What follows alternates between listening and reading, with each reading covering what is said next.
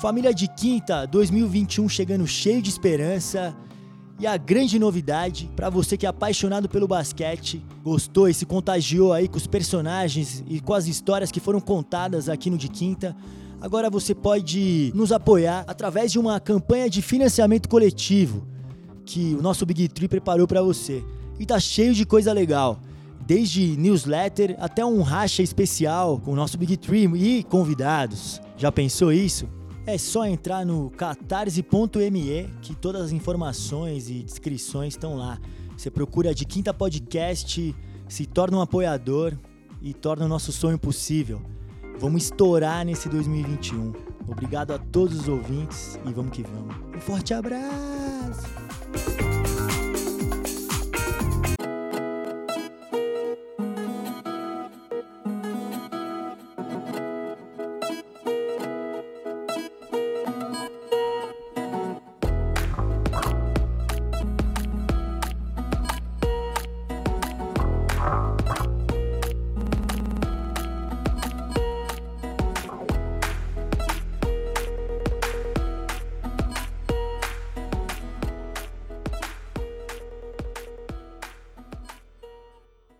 Salve família de quinta! Chegando aqui para mais um episódio da série Novas Estrelas. Essa série que já vem sendo um sucesso total e absoluto de público e crítica. E que agora recentemente foi lançada no YouTube. Muito feliz com o nosso De Quinta Podcast agora atacando em outro tipo de plataforma, agora por vídeo. O episódio do Iago já está no ar, foi um sucesso. Então passa lá no YouTube, deixa seu like Deixa comentários, sugestões e vamos para cima. Também um agradecimento especial a todos os nossos apoiadores do Catarse, que vêm sendo fundamentais nessa caminhada e tornando o nosso sonho de contar histórias possível. Bom, eu já vou anunciar aqui a nova estrela, esse jovem promissor que aos 18 anos já vem roubando a cena em território nacional. Mas antes disso, vamos nos situarmos, né? O nosso Big Tree está bem escalado, mas está cada um num canto, respeitando o isolamento social. A pandemia não acabou. Fica a dica. Hashtag fica a dica.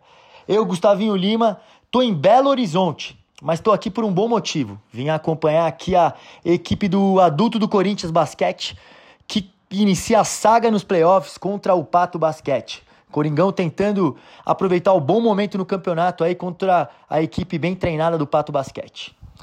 Né?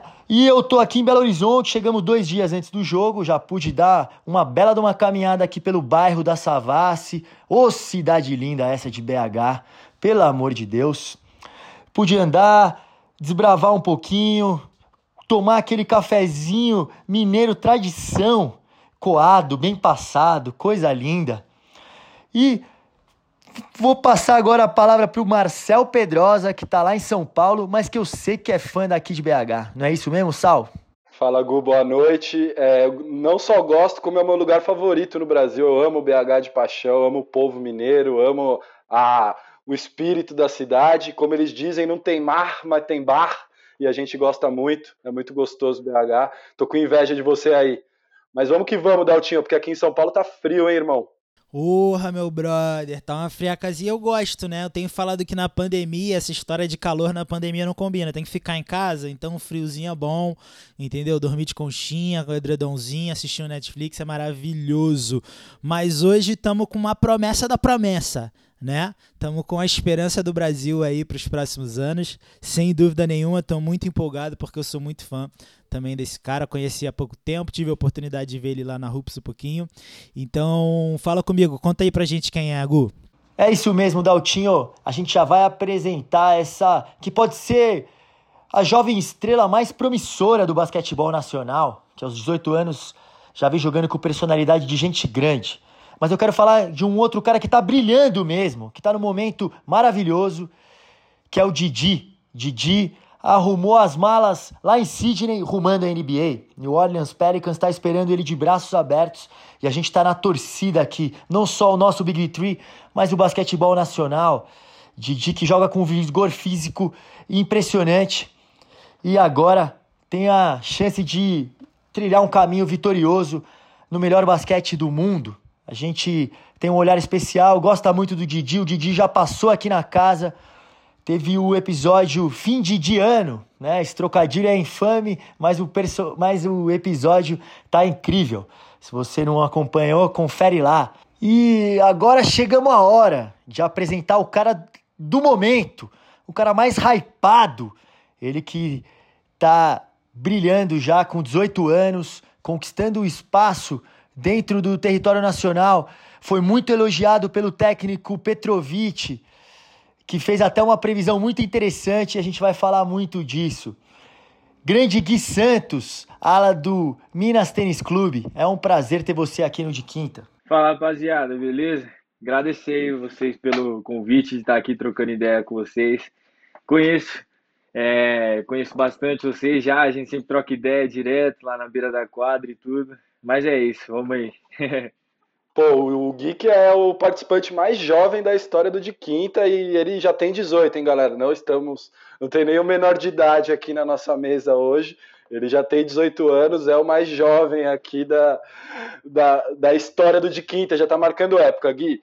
Mas já vamos começar daquele jeito mais apimentado, aquele jeito que a gente gosta muito, Gui. Antes da gente fazer nossa pergunta clássica para a gente abrir, a gente quer te perguntar uma coisa. Você, com 18 anos, já está deitando e rolando entre os profissionais, coisa que pouca gente faz. Mas eu quero te perguntar uma coisa. Quem foi o primeiro cara que te chacoalhou no NBB, Gui? Fala pra gente quando você falou, nossa, aqui o negócio é diferente entre os profissionais. Cara, é, nessa minha transição aí pro adulto, foi o dia que eu fiz o meu primeiro treino com o Leandrinho, velho.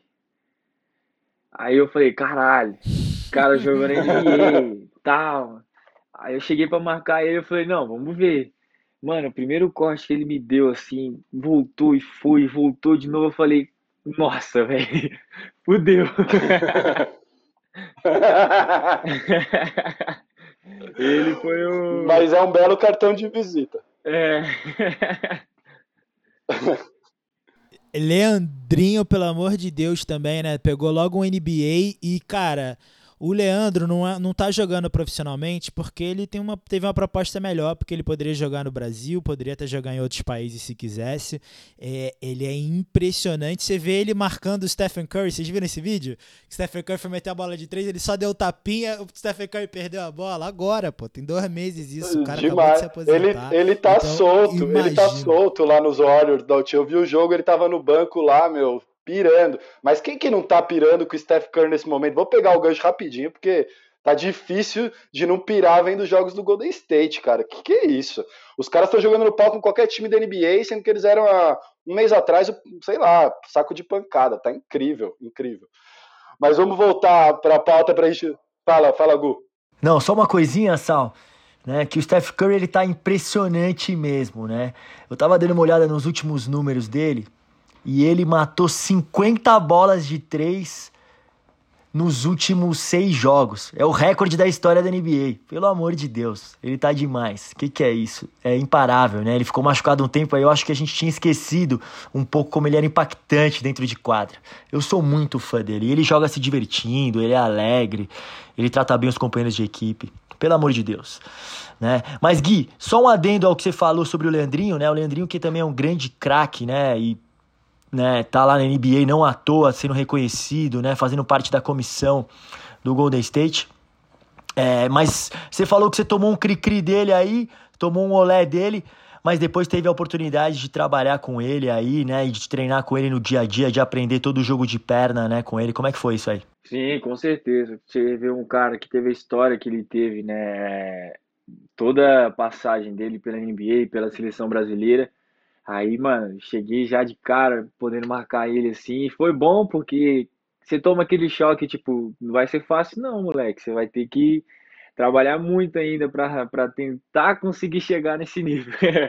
então, cara, lógico, durante foi duas temporadas que eu tive a oportunidade de estar com ele. E, cara, eu tirei o máximo dele, de tudo, assim, aprendendo.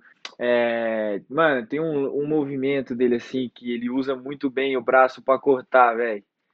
E eu fico, fico impressionado com aquilo, assim, porque eu colocava o braço nele, assim, para ter o contato, e ele tirava meu braço, pum, bandeja livre, sabe? Eu, falei, mano, isso é mágica, não é possível. Aí eu comecei a aprender para pegar esses macetezinhos assim, eu acabo colocando isso no meu jogo para me ajudar também. Não, impressionante. Eu lembro de estar com você, foi em São Paulo, acho que foi há dois anos atrás, quando o Leandrinho estava jogando com você. E a gente estava conversando, e eu perguntei exatamente isso, como é que estava sendo. Aí você, eu lembro de você reproduzir certinho. O Gui é tão craque que ele já reproduziu os movimentos do Leandrinho, aquele que ele põe a perna para frente, joga a bola por trás das costas, vai para outro lado, que é clássico. Derrubou no Cione, assim. O Gui conseguia reproduzir igualzinho. Daí eu falei, caramba, Gui, você já está fazendo igual. Então o moleque é promissor. Ô Gui, mas me conta uma coisa, você tomou esse chacoalho do Leandrinho, e aí tem o outro lado da história. Quando é que você fez uma bola ali em cima de alguém que foi legal? Eu vou falar de um lance que eu vi no seu Instagram, que você postou uma bola que você chamou o Marquinhos no contra um, você finalizou meio desequilibrado ali, mas foi boa essa bola. Essa bola tá no feed do seu Instagram. ah, com certeza, né? É, foi uma bola difícil, né? Que, que eu fiz naquele lance. Mas também mérito pro Marquinhos que defendeu bem aquela bola, né? Que é um dos caras hoje que eu vejo assim, como um exemplo também, como tanto como pessoa como quanto jogador dentro da quadra, sabe? Perfeito, perfeito. Me diz uma coisa, Gui, rapidinho, é, tá fora até de pauta. Quem é o jogador mais difícil de marcar da NBB agora? Na sua posição que você tem que marcar efetivamente? Cara, nossa, essa é. São muitos caras, assim. É, eu joguei agora contra o Gui também, de, que foi difícil marcar ele, atlético pra caramba, mata a bola, corta. É, o Holloway também foi um cara que foi difícil para mim marcar. Deixa eu pensar em outro aqui. O Brabo, Brabo. o Brabo também treinei com ele, assim, mas, cara, ele é de outro mundo, assim, a força dele, o jeito que ele usa o corpo, tudo, foram uns caras, assim, que foi bem difícil para mim marcar. Animal, cara. Quem nunca tomou um ganchinho de direita do Brabo, né? Quem nunca, né, Gui? Tomou aquela bolinha que ele cai no pivô é. e faz de, de direita ali, clássico. É, já tomei bastante já dessa daí. O Gui, é, é muito legal, né? Que o que chama atenção é que você já está conseguindo competir, jogar de igual para igual com esses grandes nomes do basquetebol brasileiro, né? Mas aí no seu próprio time, né? No Minas Tênis Clube, né? Teve tem um elenco absurdo, né? Teve uma montagem ótima de equipe e você tem a oportunidade então de duelar com grandes jogadores no seu dia a dia, né? Às vezes o treino é melhor do que jogo, né? Você tem o David Jackson aí, né? Que é um um gênio do basquetebol, né? Um dos poucos caras aí com 90, 50, 40, né? 90% de aproveitamento de lance livre, 50 no 2 e 40 no 3. É um cara gigante né? Você tem o Shaq Johnson também, né? Que é um gringo que tem muitos moves, né? É, você também joga de armador, né? Você é esse cara versátil que joga em mais de uma posição, então tem o Parodi, que é um cracaço de bola, tem o Davizinho também, que é muito intenso e também chama atenção, né? Pelo vigor físico e pela capacidade de treino também. Então, como é que tá o seu dia a dia aí no Minas Tênis? Cara, com certeza, mano. É, às vezes eu pego lá para marcar o David, assim, mano, ele é forte, ele mata a bola de dois, ele mata a bola de três, ele corta, ele, cara, ele faz tudo. Então, mano, que é isso? É uma experiência assim fodástica assim marcar esses caras, sabe? Porque é, eu, igual eu falei, eu vou aprendendo, né? Vou vendo que eu tô marcando o cara, mas ao mesmo tempo eu tô aprendendo, tô vendo o que que ele tá usando contra mim, que tipo, caraca, velho, é foda de defender essa bola.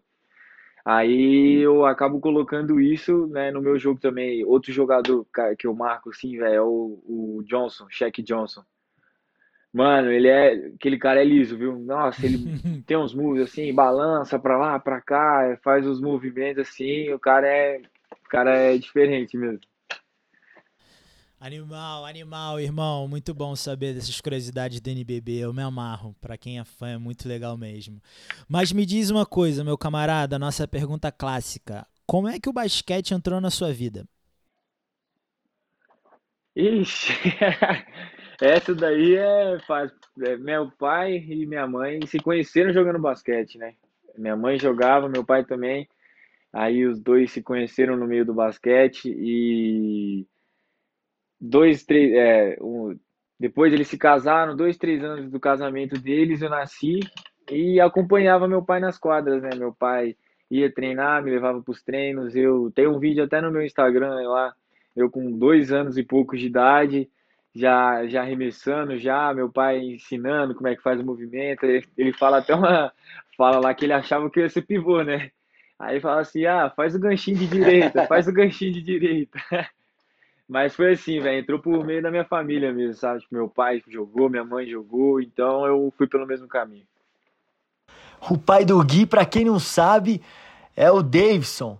Grande Davidson Cincão, que atuou por muitos anos aí no basquetebol nacional. Tem um ganchinho monstro.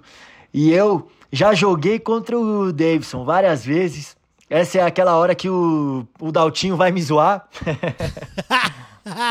o cara, aí já é o terceiro convidado que o, o pai, o Gustavo jogou com o pai, irmão. Daqui a pouco tá bem, hein, Gustavo. Parou, parou na hora certa, hein, meu parceiro. Porra.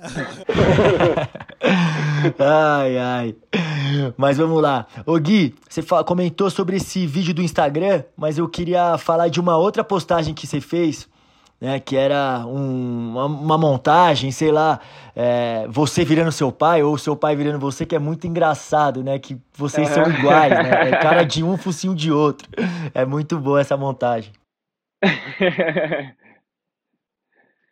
É, esse vídeo aí eu fiz tem um tempinho, aí eu postei lá, que eu achei bom demais, né? Que é engraçado, assim, porque quem vê, assim, tem gente que me vê jogando e acha que é meu pai, sabe? Tipo, uma vez um cara perguntou se eu, se eu era o Davidson, sabe? Porque foi lá em São José, ele jogou lá na época, e eu voltei lá e ele, ah, você que é o Davidson? Eu falei, não, que isso, meu pai.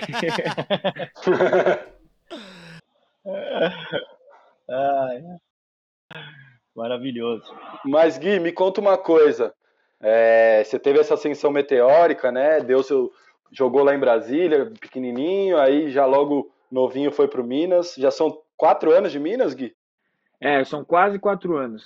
Quase quatro anos de quase Minas. Quatro, quase quatro anos já é meio, meio candango, meio mineiro, né? Aquela coisa. O, o Caio veio aqui no último episódio, ele já é assim, o sotaque é de argentino, o seu tá quase de mineiro já. É que BH tem um pezinho também, né? o Brasília tem um pezinho no sotaque ali. Mas aí você teve essa ascensão meteórica, seu nome explodiu para todo mundo que acompanha basquete, né? A gente que está mais próximo, pôde te ver jogar ainda bem novinho na LDB, categoria de base na seleção, o Gu teve esse privilégio também. E aí você aparece na seleção brasileira, já o Petrovic te banca lá, te coloca para jogar, você faz aquela bandeja maravilhosa de costa a costa no seu primeiro jogo, talvez primeiro lance, não me lembro. E as pessoas começam a falar, pô, quem é esse moleque, como ele joga, e aí vê que você arma às vezes, mas você é um cara grande, você faz muitas funções, você é mais próximo de um, de um, de um biotipo mais moderno para o basquete, mas a gente quer saber como você se vê jogando basquete. Eu sei que você pode jogar com a bola na mão, você pode ser um finalizador, você é um cara que tem muita presença no rebote, eu gosto muito desse ímpeto que você tem dos dois lados da quadra, me encanta também. Mas quem para você se vê como que que tipo de jogador de basquete ou não existe mais isso, Gui? Você faz de tudo em quadra? Cara, era é, isso que eu ia falar, assim, tipo, se você falar ah, qual é o seu tipo de jogo, assim, eu não sei falar muito bem, sabe? Tipo, exatamente, porque eu consigo, tipo, é igual você falou, eu sou um cara que consigo fazer várias coisas dentro da quadra, sabe? Tipo, tanto no ataque quanto na defesa. Às vezes, sei lá, eu caio no mismatch com o 4, eu consigo marcar o 4 e caio no mismatch com o armador e eu consigo marcar o armador, sabe? Então, no ataque é a mesma coisa. Às vezes eu caio no mismatch com 4, com 1 e a gente vai usando da, da, das armas que tem, né? Tipo, quando eu caio com o cara mais baixo, eu jogo na altura, é lá no poste baixo. Quando eu caio com um cara maior, eu tento jogar na velocidade de frente. Saca? Então, mas é, eu acho isso mesmo, assim, que você falou. Você é um cara que tem muito ímpeto de ir no rebote, né? Porque é uma curiosidade, assim, que minha mãe, que minha mãe sempre falou muito para mim. Se a bola não vai até você, então vai atrás da bola. Que é o que eu faço, né? Tipo, ah, Vou, o cara arremessou, fala, se a bola, se eu tenho a oportunidade de ficar com a bola mais na mão, com certeza vou lá pegar um rebote para ajudar a equipe também, sabe? Então, é, é bem isso mesmo. Boa, Gui. Primeiro de tudo, é, seguir esse conselho da sua mãe à risca, né? Porque o rebote de ataque vale ouro mesmo, né? E é uma das peças-chave para determinar quem ganha e quem perde dentro de uma quadra de basquete, né? Maravilhoso esse conselho. Né? E uma outra coisa, Gui, né? Falando da sua versatilidade, né, eu queria puxar um outro gancho, né? No episódio do Caio Pacheco, né, durante as escolhas, né, é, dos jogadores, né, gerou muitas discussões boas, né? E eu recebi uma mensagem muito legal, né, do Pedrinho Bombonati, né, que é um dos sócios da Old Coach, né?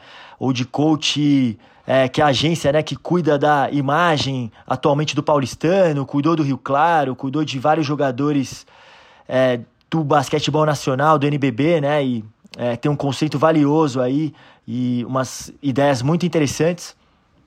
E, e ele me mandou uma mensagem é, questionando, né? Quando a gente falou dos jogadores que mudaram o jogo, né? E que a gente estava falando que o Stephen Curry sim mudou o jogo e realmente, né? Esse jeito dele jogar e arremessando muito de, muito de longe realmente foi é, um cara que transformou o basquete, né? E o Marcelzinho na hora acrescentou que o Nash também foi esse cara que mudou o jogo, né? Com esse pace mais acelerado, né? Acrescentou de forma brilhante, o Sal, a nossa enciclopédia. E é, mas ele falou que ele sentiu falta, né? E ele sente falta do LeBron ser incluído nessas discussões, né? Porque o LeBron, sem dúvida, né? É esse game changer, né? É esse jogador que é, se o basquete hoje permite que um jogador jogue, que não tenha uma posição definida, que jogue em mais de uma posição, que jogue em várias posições, né? Isso talvez tenha nascido com o LeBron James, né? E eu concordo muito com o Pedrinho, né? Acho que o, o LeBron é um cara que se reinventa a todo ano, né? O ano passado jogou como armador e foi o líder de assistência da NBA, né? Então ele tem que ser incluído sim é, nesse rol dos transformadores de jogo né? Mas então, aproveitando esse gancho, Gui, você é esse cara, né, que não tem posição definida, né? Você pode jogar de 1 a 4 e pode é, defender múltiplas posições, né? Então você tem essa habilidade no seu jogo. Então eu queria saber de você quais são as influências, né? Quem são os caras que te inspiram é, dentro de quadro? Cara, é, dentro de quadro, assim, tem um cara que eu acho que tem umas que tem características parecidas com a minha, é o Jason Tatum. Tipo, eu gosto muito de ver ele jogar, sabe? Por ele ser um ala que, que ele também às vezes pega a bola para levar, ele joga ali perto do aro, tanto como longe. E ele é um cara versátil, assim, também, né? Eu curto muito de ver ele hoje em dia, assim, no basquete. Certo. E no basquete brasileiro? No basquete, no, no basquete brasileiro, cara, é, eu tenho, eu vejo muito o David, né? É, porque eu tenho essa presença, o David Jackson, que eu tenho essa presença com ele e tal de todos os dias. Então, para mim, é o estilo de jogo dele hoje no basquete brasileiro é o mais animal. Legal, não tem exemplo melhor que o David Jackson. É monstro, exemplo de profissionalismo, um cara super gente boa do bem. Pouca gente Exatamente tem coisa para falar dele. Ele é o cara que eu também, eu, pra vida, eu olho o David Jackson e falo, pô, esse cara tem bons hábitos, tem bom, me dá bons exemplos. Mas, Gui, é, pescando aqui, eu, eu, comentei o jogo, a disputa de terceiro lugar, vocês contra o São Paulo, e vi um duelo que me brilhou os olhos. Eu falei muito na transmissão, até botei na hashtag lá pra galera falar entre você e Jorginho, quem pegaria pro time, uma galera mandou Gui, outra galera mandou Jorginho. Como é que, conta uma coisa para mim, como é que é marcar o Jorginho? Cara, é, ele é um jogador também assim, ele é alto, longilíneo, tem uns braços grandes e, e tem um biotipo assim parecido com o meu. E marcar ele para mim, né, o cara é o King of the Season, é, vem mandando bem nessa temporada, tá concorrendo a MVP de novo. E, mano, eu, eu levo assim como um desafio pessoal, né? Tipo, cara, ele é sinistro, então eu tenho que fazer jus, eu não posso chegar lá e fazer qualquer coisa, porque o cara ele tá mandando bem, entendeu? Aí é o que eu, o que eu faço, entre dentro de quadra para marcar ele, para lógico, é, a gente pega, pegou a seleção junto, a gente conversa fora de quadra, a gente troca ideia. Só que lá dentro de quadra é cada um por si ali e, e é isso. é, eu, eu vou lembrar de um lance, Gui, que eu até ressaltei na, na transmissão, que foi um contra-ataque, você, vê, você vai pro toco quase, com quase todo mundo que eu vejo, você vai, você sobe junto com o cara. Essa com o Jorginho você não subiu, não. ah. não, não, ali eu tava muito atrás. Se eu pulasse, eu ia sair na foto mesmo. animal, animal. Gui, aí a gente queria puxar um assunto com você, que é uma, uma das coisas que a gente quer conversar muito, e ela vem numa referência do episódio que a gente teve com o Petrovic. É, com certeza você viu, com certeza você ouviu, foi falado, foi postado em vários lugares. A gente fez questão de postar porque foi uma afirmação é, forte, uma pressão grande em cima de você até. E aí eu queria saber o que, que você acha dessa fala. Primeiro eu queria só apontar uma coisa. O Gui saiu de titular ou jogou bastante minutos na seleção, não lembro, quando ele não estava nem de titular no, no Minas, né? Então o Gui é uma aposta de verdade. É, nem, nem entrava, entrava e foi titula. E um parênteses a mais, quando a gente falou o seu nome com o Marquinhos lá atrás, um dos primeiros episódios de quinta, ele falou a seguinte frase: Tem o Gui, né? Ousado esse menino. Foi exatamente isso que ele falou, deixando claro a sua ousadia que chegou na seleção jogando muito. Mas o Petrovic afirma a seguinte frase: Daqui a dois anos, nós veremos Gui Santos como top 5 do draft NBA. O que, que você acha disso? É, esse é uma das suas metas? Com certeza, sem dúvida. Né? Minha, meta, minha meta, uma das minhas metas é chegar na NBA sem dúvida nenhuma. E, cara, te falar que trabalho para isso não vai faltar, sabe? Tipo, chegar mais cedo, sair mais tarde, treinar mais que todo mundo. É, trabalho em relação a isso não vai faltar mesmo. E ele falou, ele é um cara que me conhece muito bem, né, nos treinos e tudo, ele me passa muita confiança, assim, eu lembro de uns treinos que eu tava meio pouco assustado, né? Assim, com toda a situação, muito novo, tava na seleção e jogando com os caras e tudo. Aí ele falou: calma, calma, calma, só joga o seu basquete, só joga o que, que você sabe fazer, o que você aprendeu a fazer. E daí eu me acalmei e comecei a me soltar mais dentro de quadra, né, com ele. Mas, cara, vamos ver, vamos ver, cenas dos próximos episódios, né? O, o Gui, o, o Petrovic matou o peito. Ele fala, aí o Daltinho fala uau. E ele fala, eu meto e firmo. E Santos em. É.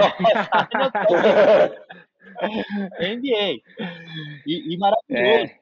Porque essa personalidade, né, de te colocar de titular, né, e esse envolvimento, essa proximidade do, do coach Petrovic é, é incrível mesmo. A gente ficou bem admirado, né, com a postura dele. E, mas aí eu queria saber um outro lado, Gui. Você como novato, você como mais novinho da seleção, é, o caçula, como é que foi? Rolou zoeira, rolou aquela resenha, você teve que levar, carregar as malas dos caras, você pagou jantar, como é que Cara, teve sim, né? É, a gente tava no. chegando lá e tudo, e tem o Jonathan, Jonathan Luiz, ele jogou com meu pai também, quando ele era mais novo. Olha lá, Daltinho. Então ele já tá me ele chegou em mim. mas o Jonathan, o Jonathan tá rasgado, irmão. Ele tá o fino do basquetebol ainda. Deixa, tem, tem mais um tempinho. Aí ele chegou em mim assim e falou, ó, tudo que seu pai fez comigo eu vou fazer com você. Eu falei, meu Deus, passa. Aí eu já falei, mas o que, que meu pai fez com você, pelo amor de Deus, que você tem esse ódio todo aí? Aí depois ele falou, não, tô zoando, seu pai foi mó de boa comigo, mó tranquilo, pode deixar que eu vou ser seu paizão aqui. E aí, de ter feito, lá ele era meu protetorzão, assim, sabe? É, me dava altos conselhos, falava direto comigo, é, o que, que eu tinha que fazer, o que, que eu não tinha que fazer e tudo mais. E lógico, teve sim umas prendas ali no final do campeonato, quando a gente ganhou os dois jogos do, do Uruguai. Ele a gente os que tiveram a primeira convocação teve que pagar um jantar para todo mundo assim aquela zoeira assim legal de sempre. Maravilhoso. Cara não sei quem me contou uma história disso uma vez Gu e o cara os caras foram pagar jantar de novatos no fogo de chão. Tipo comendo churrascaria os caras arregaçam Falaram que os veteranos pediam garrafa de vinho, garrafa de uísque. Falei, meu, você tá na churrascaria, como assim? Os caras, não. Aí, sei lá, deu quantos mil para cada um. Puta, aquela. Imagina essa cena, né? Nossa, Sal, maravilhoso. Foi o Elinho Coraza que falou essa história pra gente. Eu tava também. Ele falou que os caras chegaram no, na churrascaria e antes de sentar já falaram: vê duas champanhe aqui. Eles sentaram lá, tá louco. Eu lembro que na, que na, que na época eu tava com luz até, aí eu falei, velho, alguém me salva aí porque eu não tenho dinheiro não, velho. aí eu falei, eu falei pro Rafa Luiz, aí o Rafa me salvou lá na, com uma quantidade de dinheiro lá, você é louco. Mas eu não aguentei pagar tudo sozinho, não, não deu não. Aí, Rafa, espera ele ser escolhido top 5 da NBA e aí você cobra o valor com bastante juros, irmão. E cobra a dívida. que lindo, cara. Só um micro, só um micro detalhe. Vocês meteram ferro as duas vezes no Uruguai. Rolou tiração de onda com o Paródio? Seu parceiro de time? Nossa, direto. Ele é meu, é meu companheiro de quarto também, né? É, do time e de quarto. Eu fico divido quarto com ele, aí eu chego assim nele, às vezes zoando, fala, nunca perdi por Uruguai, nunca perdi por Uruguai. ele, ele fica mordido, fala, é, não, próximo jogo, então você vai ver, então, mas sempre na, na zoeira um com o outro. Yogi, me conta, você foi, teve o primeiro jogo e aí você foi titular no segundo, é isso? Sim, sim, foi. É, cara, te falar. E aí, como, como, é que, foi, como assim? que ele, ele te. É, conta pra gente. No primeiro jogo, né, é, eu não sabia, pra mim tinha ido eu e o Márcio de mais novo e tal, e eu falei, não, a gente tá indo pra adquirir experiência e tudo, mas ao mesmo tempo eu fui, não, vou chegar lá mordendo, se for pra bater, bate, se for pra apanhar, apanha, mas dando o máximo. Aí, cara, chegou no último treino, antes do jogo, ele me chamou no meio da quadra, junto com o Léo Figueiró, que tava do lado. Aí ele virou assim para mim, ó, você vai pro jogo amanhã, viu? Nossa, na hora meu coração já acelerou assim, eu falei, meu Deus, velho. meu Deus, o que, que eu vou fazer? eu não tinha muita rodagem assim ainda com adultos, sabe? Tipo, é, na época eu não estava jogando ainda pelo Minas, é, não estava sendo efetivo, né? Pelo, pela equipe adulta do Minas. Mas ele chegou e falou isso pra mim, eu falei, ah, velho, é agora, agora é a hora do tudo ou nada. Aí a gente foi pro jogo, assim, antes do jogo, concentrado total, falei, não, esse vai ser o jogo da vida, eu tenho que mandar muito bem e tudo. Aí eu lembro do momento, tava conversando com o Dikembe do meu lado, isso já o jogo rolando e tudo. Aí o Petrovic falou, pequenino, pequenino, vai você. Na hora, assim, eu já levantei, assim, desesperado, saí correndo, tropeçando nas placas, sentei lá na... Sentei naquele banquinho, assim, do lado da mesa para entrar cara, ali passou o filme todo, assim, da minha vida, sabe? Tipo, desde quando eu treinava, assim, em quadra, eu chegava, tipo, duas horas mais cedo para ter que limpar a quadra pra gente treinar, porque senão a quadra ficava escorregando, tudo. Aí eu falei, cara, tudo valeu a pena, né? Assim, tipo, só de estar tendo essa oportunidade aqui, de estar no meio de tanta torcida, representando a camisa amarelinha ali, você é louco. Aí eu entrei dentro de quadra ali, velho, coração a mil, adrenalina, eu corria, não cansava, cara, impressionante. Eu corria, corria, corria e não cansava. Aí, é, uma história, a gente chegou, né? É, acabou o jogo, tudo, os caras fizeram toda a zoeira comigo lá e tal. Passei no corredor, é, esqueci o corredor polonês que fala. Isso. Isso, passei no corredor polonês. Aí, velho, depois disso eles falaram assim, ó, é, você vai para o Uruguai também. É, e eu não tinha é, a minha passagem comprada para ir para o Uruguai. Porque, tipo, não, ninguém sabia que eu ia jogar, né? E você vê, tipo, o Petrovic decidiu e falou assim, não, você vai jogar. E ele falou, não, quero que ele vá para o Uruguai. Aí os caras compraram uma passagem separada para mim. Eu fui, eu acho que no outro dia, cheguei lá e tudo, a gente foi jogar. Aí a gente estava na concentração, né, lá antes do jogo e tudo, o Petrovic dando as, as o que, que era pra gente fazer e tudo. E ele virou assim para mim, ó, os, os titulares eram, acho que era Jorginho, é, Rafa Luz, Mineiro e Lucas Dias. E ele me deixou por último para falar. Ele falou, e o Gui? Na hora eu falei, meu Deus, eu vou começar o jogo? e, cara, foi, foi, foi desse nível, assim. Aí eu entrei, né, pro jogo na mesma pegada, com na época eu tava tinha tinha que pegar o Fittipaldo, né? Cheguei para marcar ele, o cara matava a bola de tudo quanto é jeito, velho. Joga demais. Contestado, step back. Uhum. É, e foi assim, essa experiência foi bem da hora mesmo.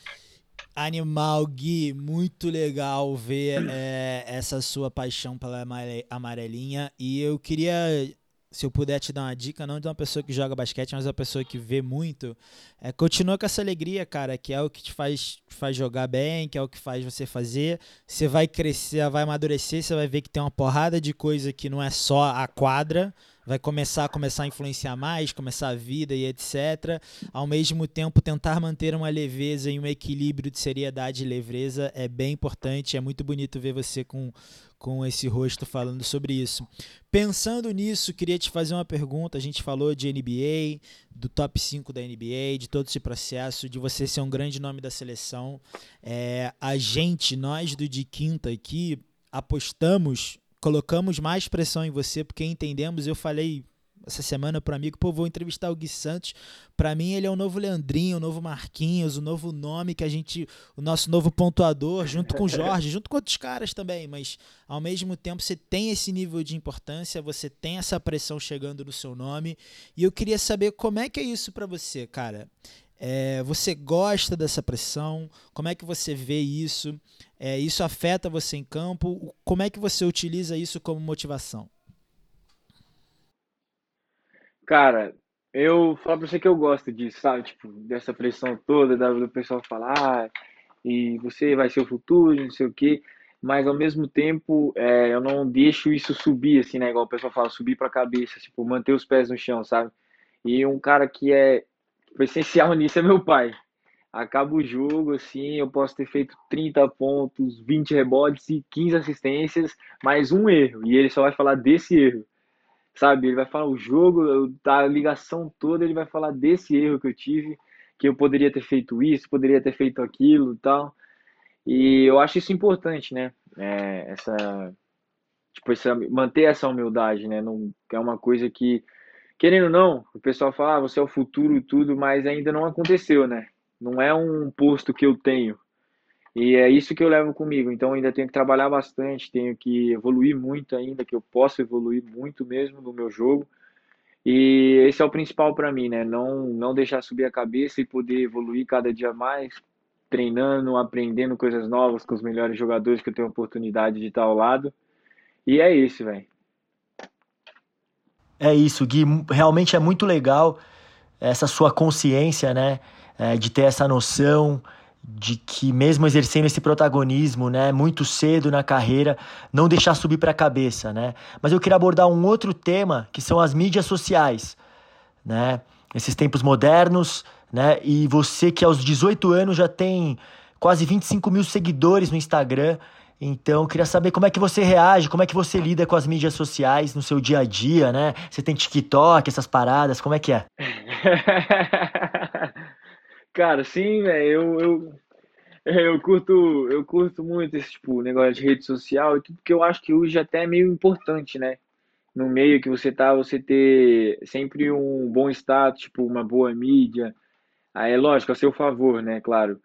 Mas é uma coisa que para mim, assim, tipo, eu não pego tudo, sabe? Tipo, porque, lógico, vem muitos elogios, vem muitas críticas, e se você for dar ouvido a tudo que falam de você a todo momento, você fica doido, né? Você sabe muito bem disso, como é que é, foi jogador e tudo.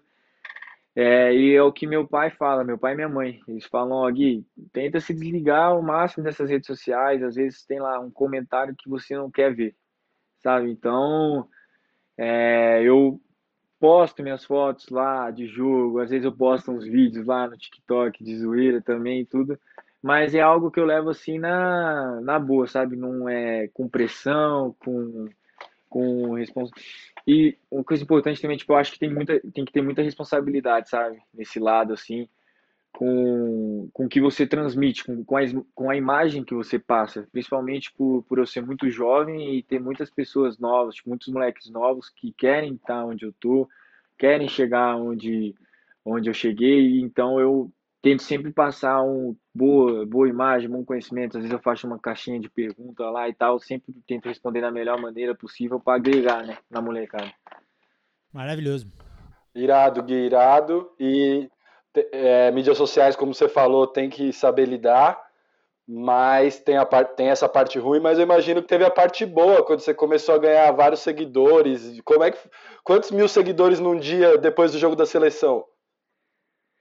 Cara, esse foi, foi um negócio legal. Eu tava com o Léo Demetrio no quarto, né? Na época eu acho que eu tinha, sei lá, 2 mil seguidores.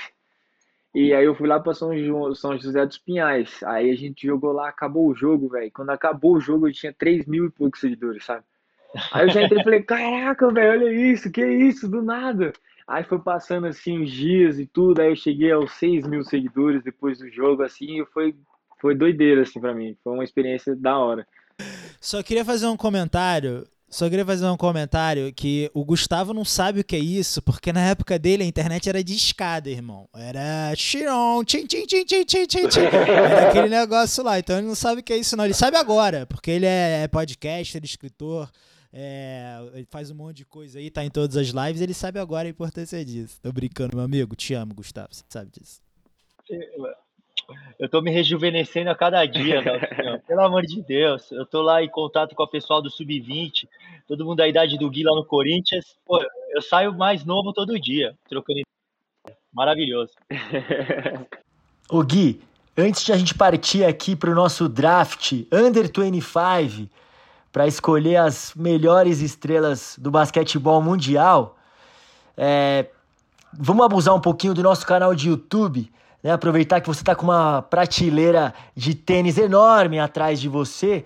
Então, mostra pra gente aí quais são os seus tênis prediletos, tal, o que, que você curte usar. Cara, tem dois tênis assim que são os meus preferidos, mano. Que é esse Jordan aqui, ó. É... Uau, Uau irmão, que tênis maravilhoso. É, ele é. Eu sou apaixonado nele, assim, mano. Eu uso ele direto. E tem outro que é o meu outro, assim, mais, segundo favorito, que é esse daqui, mano. Uau! O Red pira! e de jogar? É, e de jogo? E de jogar? Cara, de jogo. O de jogo, o meu favorito é o Antetokounmpo. Hum. Os dois, tanto um quanto o dois que é esse daqui. E o, o que eu ganhei lá no, no Jogo das Estrelas também. Esse tênis é muito confortável, muito leve, ao mesmo tempo que ele não é macio pra caramba, ele também não é duro, sabe? É um, na medida perfeita para mim. Animal. Animal. Alô Nike, Alô... hein? Alô Nike. Alô Nike. Alô Nike. Alô Nike. Ô Gui, demais. É, é legal que o tênis do Antetokounmpo tem, eu vejo uma galera falando muito bem, aí eu já vejo um pessoal falando mal, mas acho que tem muito a ver com o estilo de jogo, né? É um jogo mais rápido, o grego corre pra caramba, acho que tem a ver, não sei. Tem uns armadores meio meia quadra que não gostam tal. Oh, pelo amor de Deus, o, o, o, J, o, J, o JV pegou esse, Gu, ele ama, ele não tira do pé o Antetokounmpo, ele ama, porque os caras que correm gostam do tênis do grego, cara. Mandar um salve aqui pro JV, né? Vou aproveitar essa chance aqui, o JV jogador lá do sub-20 do Corinthians, que eu tenho acompanhado de perto. Um dos caçulas lá do time aos 16 anos, já está é, incorporado ao sub-20 do Corinthians e está dando raça, jogando é, com muita vontade lá, dia após dia.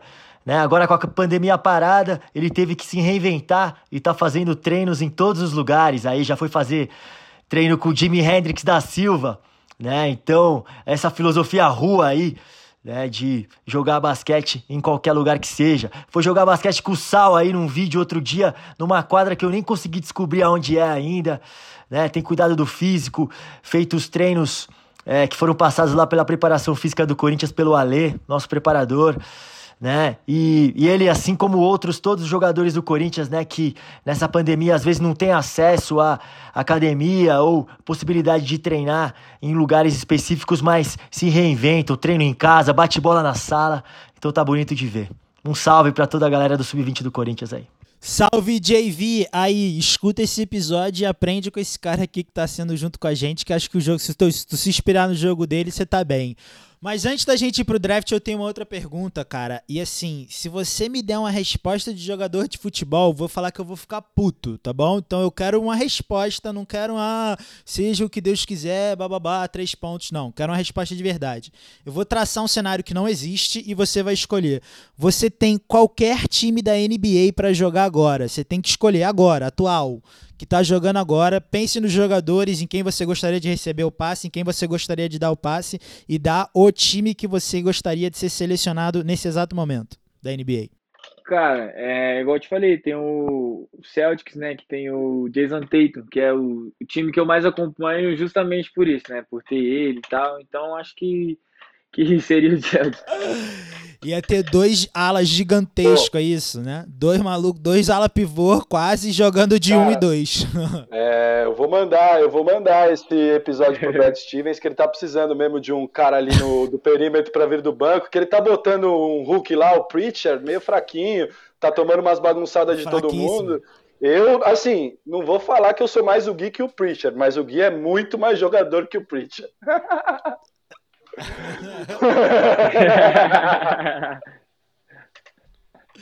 With the first pick in the 1996 NBA draft, the Philadelphia 76ers select Allen Iverson from Georgetown University.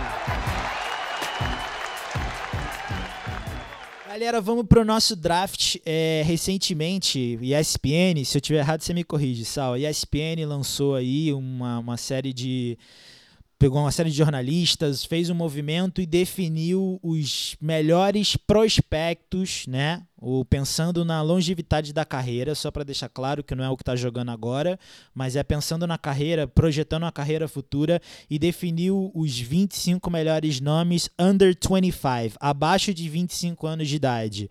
Como a gente está com um rapaz aqui de 2002, a gente vai fazer esse draft, ele vai funcionar do modo serpente, começando por Gui Santos, Adalto Pedreira, Marcel Pedrosa e Gustavo. Modo serpente, ou seja, Gui vai escolher um, quando bater o Gustavo ele escolhe dois e fecha com Gui.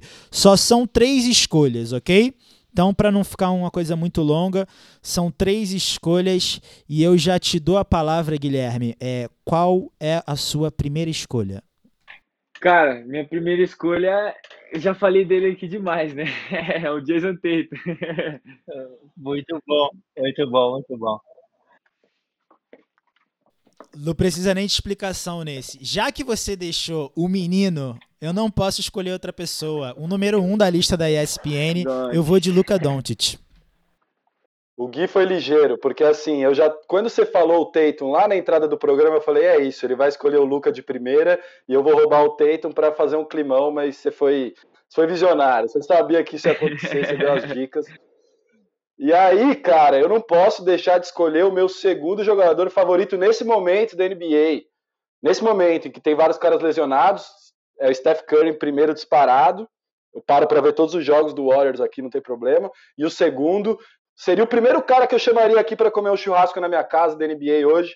Zion Williamson, um monstro sagrado, jogador moderno, o cheque moderno é o que dizem. E ele, eu, eu compraria uns 8 quilos de carne para assar para ele aqui, faria um churrascão pro Zion. É isso que eu ia falar, irmão. Haja, haja carne nesse churrasco para aguentar aquela massa. Gu, brilha. Família de Quinta, uma mensagem chegando aqui do futuro. É, a internet do hotel aqui em Belo Horizonte não era das melhores, né? Então quero me desculpar aqui por eventuais falhas travadas aí no, nos microfones. Né? E daqui em diante ela piorou ainda mais, né? Espero que é, vocês continuem no conteúdo aqui porque esse draft pegou fogo. Foi muito legal escolher os melhores jogadores under 25. Vem juventude.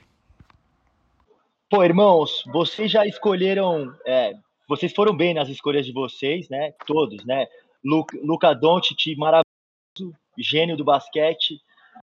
Zion, o faz pontos dentro do garrafão, é impressionante, cara, como ele pula por cima do velho. É, e, e, o Tatum, o interno, né? O Tatum sudo no último. Cara, na minha primeira escolha, eu vou surpreender vocês, eu sei. E eu vou ele, o menino que eu quero ver sexta, irmão, no meu time, de tudo quanto é jeito, de, de longe, de perto, de parada de jump, de bola de três, game winner e caindo no chão. É ele, Devin Booker. Uau! Devinho, monstro, gosto muito, gosto muito do menino. Animal, mandou. Você tem uma segunda escolha, você tem duas, Gu. Eu vou escolher o menino mais bagunceiro do momento da NBA. É ele. Fica com Ja Moran. Amei minhas escolhas.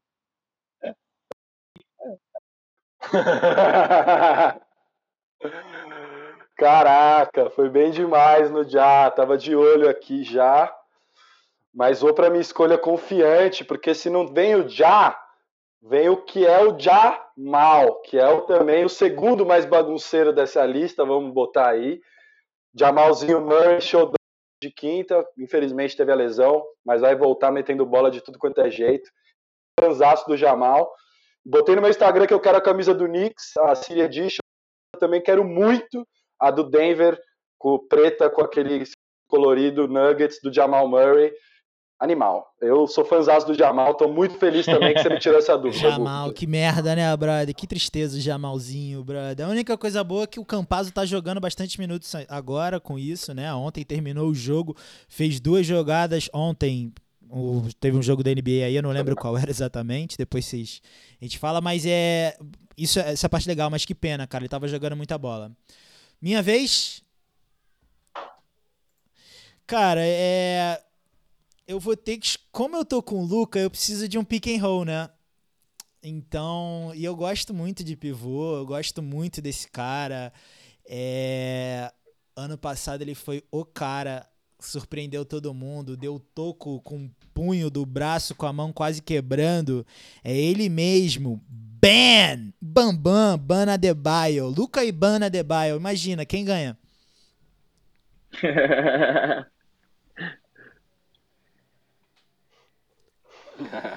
Gui, sua vez. Duas escolhas para suas duas últimas escolhas. Cara, eu acho que eu vou com, na minha opinião, Defense Player of the Year. Ben Simmons. Segunda escolha é ele. Ah.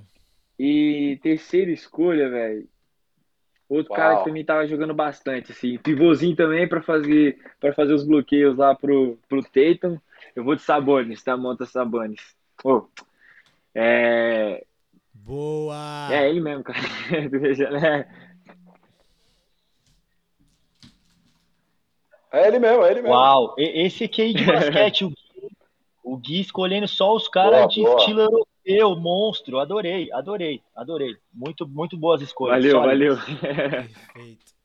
Eu, eu vou na minha, então. É, para fechar, eu quero um jogador que chuta, mas também que se precisar bater para dentro tenta em todos os jogos. E para mim tem um basquete maravilhoso em termos de estilo, assim, style, né, swag. Para mim ele tem umas jogadas lindas. É companheiro do Jason Tatum, Jalen Brown. É, esse joga também. Uau, monstro, monstro, monstro, monstro, absurdo.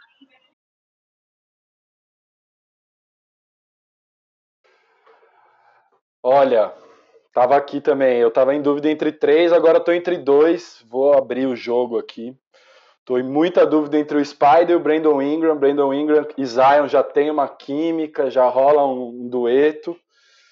Mas eu, eu vou aproveitar o hype. Eu quero um time hype, um time que joga com energia. E o Brandon Ingram não tem tanta energia, tem muito talento. Então eu vou de Spider Mitchell que ele, o, ele é, joga dos dois lados da quadra, coração dentro de quadra. Aí, aí. Então eu acho que vou fechar minha trinca muito bem é, Spider. A produção me mandou mensagem aqui falando: ninguém vai escolher o Donovan Mitchell? Não acredito. oh, Donovan roubou minha escolha, roubou minha escolha, Boa. roubou minha escolha. Star Mitchell, monstro. E, bom, eu vou, vou fechar minha trinca. É, e, vai ser o seguinte: é, como o Julius Randle tem 26 anos e não pode ser escolhido, o meu menino de Nova York, The City That Never Sleeps, o monstro, o príncipe de Nova York, eu vou ser obrigado a reproduzir um sonho de muitos armadores. Eu vou jogar com três armadores. eu vou escolher o vou, eu vou escolher o Lamelo Ball. Escolher o Lamelo. Tava torcendo Uau, pra alguém escolher. Tava torcendo pra alguém escolher, cara. Pô, ele não tive. Eu também, eu também. Ele não podia sobrar. Ele não podia sobrar o Triste, Melo. né? Tem que escolher. Você tem? Você foi, né? Você fechou, né, Gu? Fechou.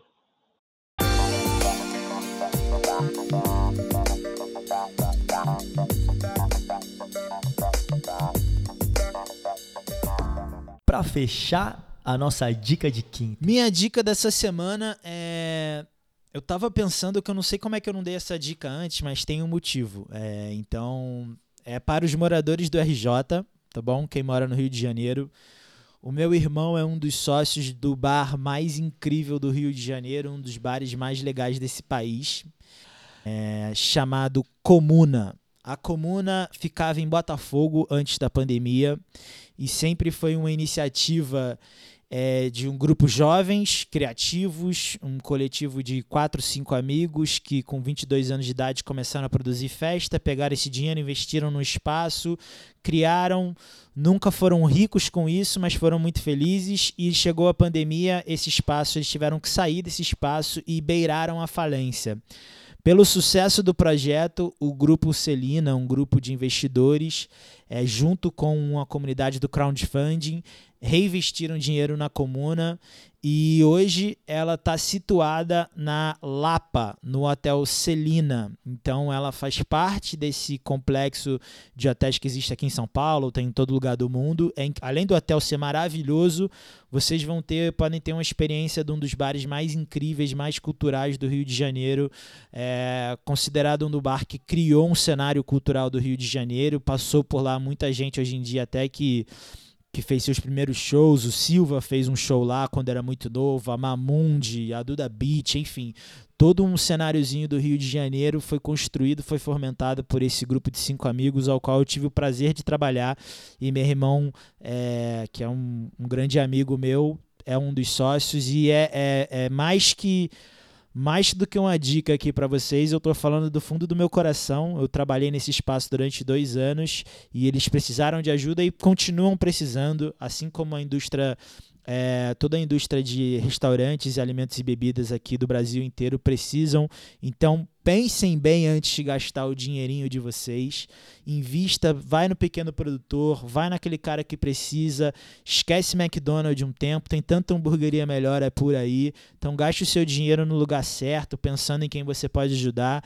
É, isso vai ajudar muita gente. E se quiser, o delivery da comuna rola em São Paulo, no Rio de Janeiro é, toda a zona, zona sul do Rio de Janeiro, é só entrar, tá no iFood, ou então quando estiver aberto, não tenho certeza se está aberto lá as coisas, mas passa lá, dá um alô, e tem até um prato chamado daltinho, então vai lá e come um daltinho de tapioca. Irmão, o Daltinho de tapioca foi gênio, velho. A comuna lá na Lapa eu ainda não conheço, mas quando era em Botafogo, era um, era um dos lugares predil, meu, meus lugares prediletos no Rio de Janeiro. É sensacional o ambiente, a comida é deliciosa, muito gente boa, muito pra frente, a música é boa, enfim, são milhares os atributos. E foi gênio, gênio, Daltinho. Adorei. Tem uns três, tem uns três, quatro basqueteiros lá que estão lá o tempo todo. Então, se quiser, vai lá, puxa um assunto de basquete que vai rolar solto. Bom, antes de ir para minha dica, eu queria é, abordar dois temas muito importantes, mas muito tristes, né? É, o primeiro deles foi a tristíssima né, notícia é, do falecimento da pivô Ruth, né, que perdeu aí a luta pelo Covid aos 52 anos de idade. Né, uma pivô que por anos vestiu a camisa da seleção brasileira, né, foi campeã olímpica né, naquela geração vitoriosa. É, também esteve presente é, no, e foi campeã nos Jogos pan-americanos lá em Cuba, né? E aquela entrega emblemática e histórica, né, do Fidel Castro. É, tem uma foto linda sobre isso também, né? A Ruth recebendo a medalha. É, e ela, né, aos 52 anos, não conseguiu sobreviver aí e o Covid fez mais uma vítima. Muito triste, né? Então é importante a gente redobrar as atenções aí e se cuidar durante essa pandemia. Né? E a segunda dela, segunda, o segundo tema que eu queria abordar em relação ao julgamento agora do, é, do policial que assassinou George Floyd. Né? Ele foi condenado né? e justiça foi feita, né? mas é uma notícia também é, triste, né? Porque essa condenação não recupera né, a vida do George Floyd e nem é, e exalta ainda mais né, o racismo estrutural, né? E como as coisas continuam se repetindo, né? Com os mesmos personagens, né?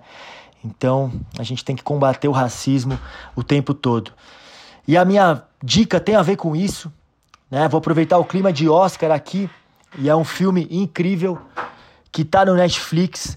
É um curta-metragem e se você não assistiu, para tudo que você está fazendo e vai atrás desse curta que chama Dois Estranhos, que é um filmaço, tem 30 minutos, cabe no seu dia aí, dá para você assistir a qualquer hora. E fala exatamente sobre isso, sobre o racismo estrutural nos Estados Unidos, né? A história é, é, naquele modo feitiço do tempo, né? O dia da marmota do Bill Murray né, que tem tudo a ver com a pandemia, né, esse dia que fica em looping, né, o dia que fica se repetindo né, é, dia após dia a mesma cena. E, e resume bem esse racismo estrutural que a gente está vivendo há, há, muitos anos e a gente tem que combater. Então fica a minha dica aí, dois estranhos é, no Netflix, concorrendo ao Oscar de melhor curta-metragem, um filmaço obrigatório. Maravilhoso, Gu. É, não vi ainda, mas estou, estou errado de não ter visto ainda. É esse o termo. Feijão, Fezão, um abraço para você. Mandou lá a dica no nosso grupo dos apoiadores também. Então, é, parece que é um filmaço marcante, chocante. Tô, tô ansioso para ver. Gui, fala sua dica aí pra gente. Cara, minha dica, já que vocês falaram aí de filme, restaurante, tudo, é, tem é, mais relacionado ao basquete, né? Tipo, uma coisa que eu vejo assim no meu dia a dia, que é cuidar do seu próprio corpo, sabe? Tipo, alongamento, sono, alimentação, tudo relacionado a isso que pode ter certeza que isso vai prolongar sua carreira. Como vocês podem ver aí o JP, JP Batista, 40, quase 40 anos, mas o cara tá voando aí. O, o David Jackson também, quase 40 anos, mas tá voando, mas você vê a dedicação dos caras, acaba o treino eles fazem liberação antes de começar o treino, eles fazem todos os preventivos e tudo, assim, é uma coisa de um profissionalismo de tirar o chapéu, sabe? Uma salva de palmas pro. 19 anos. 18 anos, 18 anos. Me diz uma coisa rapidinho. Você tinha essa cabeça com 18 anos ou Gustavo Lima? Não. Não. Não. Eu tô espantado. O Sal já respondeu por mim, mas, é, mas assim, é, é é maturidade, essa maturidade é invejável, é, é, valioso isso, é valioso, né? Eu, eu admiro demais esse tipo de ciência, né? Caio Pacheco, na entrevista dele, esbanjou também né, esse tipo de cuidado com o corpo, com a mente. O Gui já com 18 anos, né, tem esse exemplo, esses exemplos vivos na, na, própria equipe. Né, o JP é super conhecido na liga né, por ser esse cara que cuida do corpo, que faz mobilidades. Eu, nos meus últimos dois anos de carreira, de carreira no Corinthians, é, o fisioterapeuta, o Rafa Garcia, né, que já participou aqui do episódio preto, episódio incrível também, é, Cara, ele me apresentou uma sequência de mobilidade que mudou a minha vida, mudou as minhas dores. Eu, foi, foram outros dois anos jogando basquete, diminuíram totalmente as minhas dores. E eu vou te falar, eu já parei de jogar faz dois anos. Eu continuo fazendo essa sequência de mobilidade dia sim, dia não. Sabe, muda a vida, velho. O atleta isso aí vale ouro. Vou dar minha dica aqui para fechar o programa, programa especial. É, minha dica é um, é um documentário da série 30 for 30 da ESPN, famosíssima. Então, ali melhores documentários da história do esporte, alguns deles, a gente já falou muito de alguns. No episódio com o Petrovic falamos muito do Ons Brothers, que retrata a história do irmão dele, com o Vladivac, mas eu vou falar de um que não é de basquete, para mudar um pouco.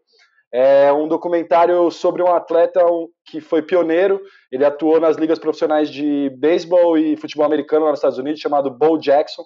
O documentário chama You Don't Know Bo, Você Não Conhece o Bo, e ele foi um fenômeno, porque ele atuou nas duas ligas e ele foi um fenômeno de marketing. Ele foi garoto propaganda da Nike pré-Michael Jordan ali, com uma campanha Bo Knows, tipo, o Bo sabe. Então ele teve um impacto muito grande na história do esporte. E aí é legal de assistir, é uma super história, muito bem contada, como sempre, lá pelos caras da ESPN. É um documentário um pouco mais antigo, mas está no acervo lá da ESPN no digital. E o Donald Bo você não conhece a história de Bo Jackson, realmente um fenômeno dos esportes. O cara jogou na MLB e na NFL profissionalmente, oficial, até sincronizado assim, mesmo tempo. Então, é uma história muito interessante. Tem vários várias nuances. É um documentário legal de assistir para quem ama esporte como a gente.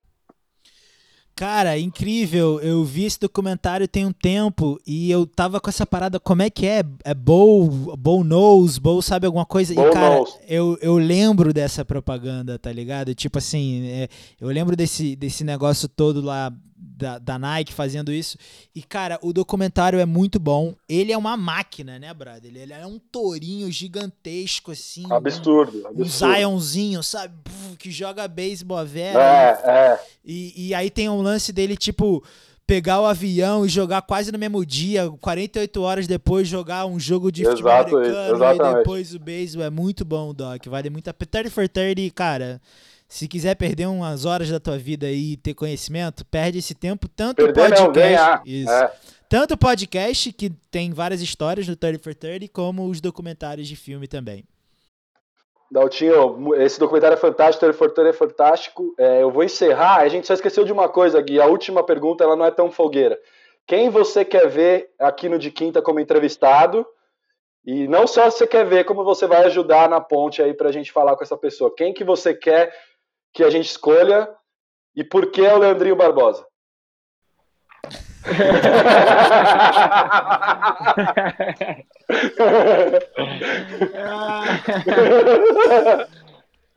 É, é.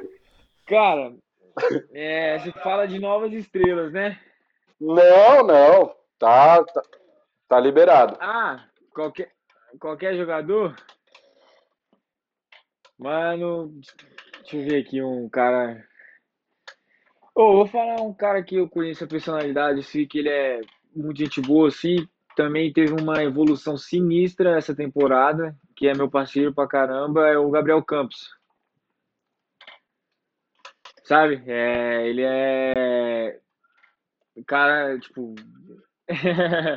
ele é um cara, assim, não só dentro de quadro, como fora de quadro, é um tremendo, tremendo, tremenda pessoa, sabe? Eu gosto bastante dele. Ia ser da hora ver ele aqui. Legal, olha lá, olha lá. Vai rolar. Vai rolar. Boa, Gui. Boa, Gui. Gostei, gostei de, do apoio à nova geração. Mas qualquer coisa você ajuda a gente lá com o Leandrinho também. manda, manda um WhatsApp para ele. É, mas é isso, Gui. É, vou encerrar o episódio. Foi uma conversa muito leve, muito. Foi é, sem demérito nenhum, sem isso ser um julgamento. Foi exatamente como a gente imaginou uma conversa com um garoto de 18 anos, uma coisa leve, uma coisa divertida, mas ao mesmo tempo mostrando seus valores, mostrando a sua personalidade, esse seu vínculo muito legal que você tem com a família, de ver o quanto seus pais estão próximos de você e realmente impactam aí na sua criação e quanto isso pode te levar longe. É, a gente deseja todo o sucesso do mundo. A pressão a gente não foi a gente que colocou, foi o Petrovic. Mas é, se o Petrovic colocou, a gente confia muito. E aí, mais do que confiar no Petrovic, a gente confia em você, porque por tudo que você agrega dentro do jogo, como a gente falou, você é um jogador moderno, e eu gosto de você não ter posição, eu gosto de você falar isso, foi muito legal, e mais mais pela sua personalidade, você é um moleque super tranquilo, que é, eu já conheço há uns dois, três anos, eu lembro muito bem do seu primeiro Media Day lá no Minas, você tava nervoso pra caramba, todo sem jeito ali, e eu falando, caramba, esse moleque vai longe, e hoje você tá aí é, passo a passo, construindo uma carreira precoce, mas muito impactante, muito legal ter você aqui. Eu tenho certeza que o pessoal que está escutando esse episódio aqui, está terminando agora, também está muito feliz de ter você como esse rótulo de talvez um dos caras que vai dar muito orgulho para o basquete brasileiro, que já dá, mas que vai dar ainda muito mais. Então, Gui, foi um prazer ter você aqui com a gente. Oh, que isso, cara. Eu que agradeço é, de ter essa oportunidade de trocar ideia com vocês. Conheço vocês também já tem um tempo aí já. Mas trocar essa ideia aqui, essa zoeira, é, essa coisa leve, né? Igual você falou, foi, foi bom demais poder estar tá aqui, né? Presente com vocês. Eu que agradeço aí pela oportunidade precisando é só chamar.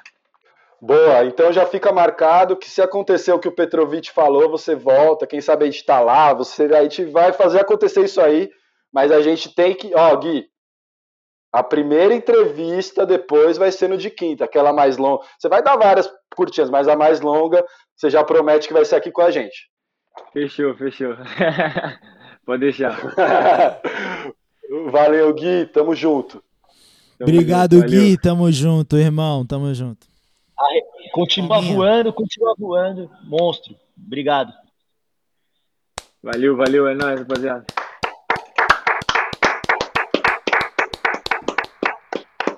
Valeu, Gui! Esse podcast é produzido por Rádio Maritaca com a trilha sonora de Guga Machado.